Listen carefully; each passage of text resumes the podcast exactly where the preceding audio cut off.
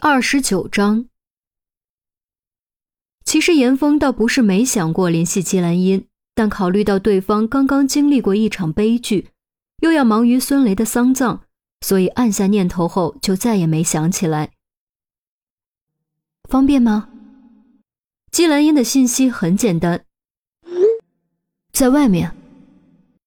严峰回复，季兰英谈消息，明天有空吗？有空吗？这是要约见面的意思吗？严峰站在原地思考了几秒钟，输入、删除、再输入、再删除，斟酌了好几遍，才终于敲出回复：“抱歉，在忙新案子，可能不太有空。有什么事儿吗？”这样啊，那你现在不忙吧？姬兰英问：“现在会不会太晚了？”严峰错愕。不晚，我开车过来。你不是在外面吗？给我发个定位，我过来接你。姬兰英的回复字里行间透着一种掌控者的气质。严峰想了想，回了个 OK 的手势，发出定位后，钻回小超市避寒，时不时透过玻璃门向外眺望。其实他也说不上为什么，知道姬兰英要来，他竟然莫名感觉有点紧张，是读者见作者的紧张吗？不应该啊！大约二十五分钟后，一辆宝马停在超市门外。季兰英似乎早就料到严峰会在超市里避寒，透过车窗朝他招了招手。严峰给热情的超市老板道别，拉开车门坐进副驾驶。车不错。严峰虽然没有经济能力买车，但他也知道这是一款好车。租的。我这种旅居人士租车比买车方便。你这是第一天值班吗？季兰英很聪明，一瞟严峰超市袋子里的东西就猜到了个大概。算是吧。这么晚找我什么事儿？严峰没有解释，直入正题。季兰英扶着方向盘，歪头一笑：“ 睡不着，找你聊聊，不可以吗？”不得不承认，从憔悴中恢复过来的季兰英更有《碟中谍》里白寡妇的味道了。只不过她的长发下半部分是泛红的。用你的话说，这不合逻辑。严峰道：“那你就分析分析，看看怎么才合逻辑。用你的话说，就是我的动机是什么？”姬兰英立刻将问题抛了回来，同时重新掌握主动权。严峰上下打量姬兰英，姬兰英也没不好意思，坦然任由严峰打量，因为他知道严峰正在分析自己。以你的性格，说了不要我帮忙，就肯定不会突然来找我帮忙，所以你不是来找我帮忙的。但你一再要求见面谈，说明你的目的只有见面才能达成。要么是为了郑重，比如当面告白什么的。说到这儿，姬兰英实在没忍住笑了出来。哎，别急着笑，听我说完。要么是物质的，无法通过电话信息传达，必须面对面传达。你没有精心化妆，也没有特意挑衣服，穿的很生活化，就是平常的状态，说明不会是当面告白之类的。你对我没有别的意思。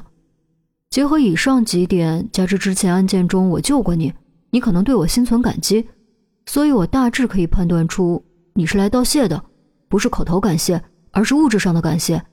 我说的对吗？严峰分析完毕，用理智敏锐的眼神看着季兰英。季兰英收起笑容，眼中明显有惊讶之色。很显然，严峰猜对了。严峰肃然道。如果真的是物质上的感谢，就不必拿出来了。你应该知道，这对我来说是不合适的。你送个锦旗来，都比物质奖励有意义。问公民要锦旗就合适了。姬兰英打趣：“我不是这个意思。”严峰尴尬。好啦，我开玩笑的，的确是物质上的感谢，但这个感谢你可以接受。也必须接受。姬兰英语气坚决，说完起身从后座抓了个袋子交给严峰。严峰打开袋子一看，里面赫然是个崭新的手机包装盒，借助车里的光可以看清华为 P 三零的字样。你的手机为了救我摔坏了，我送你一部手机作为谢礼，不算过分吧？姬兰英收起笑容。你怎么知道？严峰记得自己压根没提这一点。这你就别管了，你就说过不过分吧。姬兰英一瞬不瞬盯着严峰，严峰一时间不知道该如何回答。说过分吧，有点伤人。说不过分，岂不是等于接受？我这手机就一千多，你这个差不多四千块吧。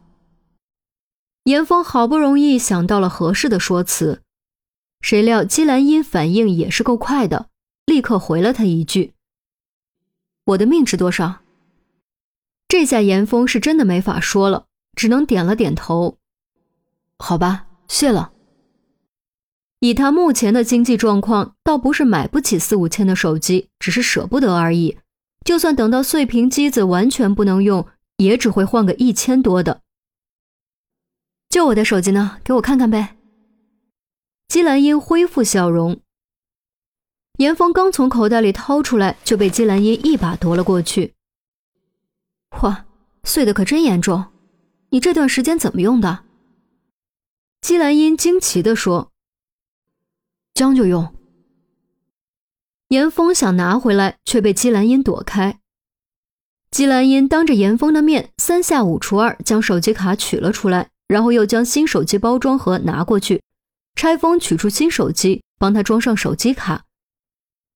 做完这一切之后，才将新手机交还给严峰。搞定。你这是做什么？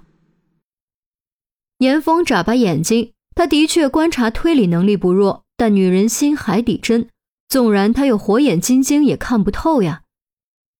以旧换新，这部手机救了我的命，对我来说意义非凡。以后我打算把它当做我的护身符。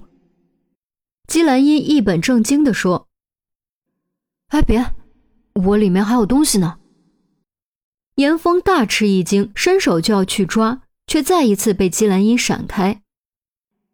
什么东西这么紧张？难道是不健康的东西？